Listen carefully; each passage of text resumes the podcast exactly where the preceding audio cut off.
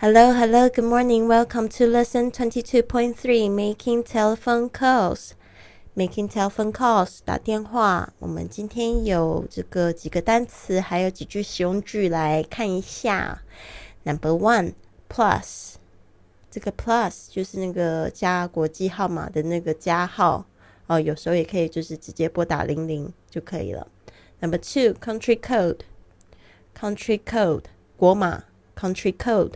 Three area code, area code 地区码 area code. Four phone number, phone number 电话号码 phone number.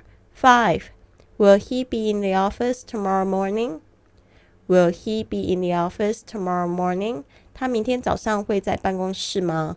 Will he be in the office tomorrow morning? Six. What time could I reach him? What time could I reach him? 我几点可以联络到他呢？What time could I reach him? Seven. I'll try to get him on his cell phone. I'll try to get him on his cell phone. 我会试着用手机跟他联系看看。I'll try to get him on his cell phone. Eight. I must have the wrong number. Sorry for bothering you. I must have the wrong number. Sorry for bothering you. 我一定是打错电话了，对不起，打搅你了。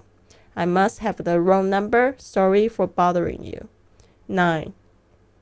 I'm afraid you've got the wrong number. I'm afraid you you got the wrong number. 你可能打错了。I'm afraid you've got the wrong number. 10. Could I check the number? Isn't it 6508 4290?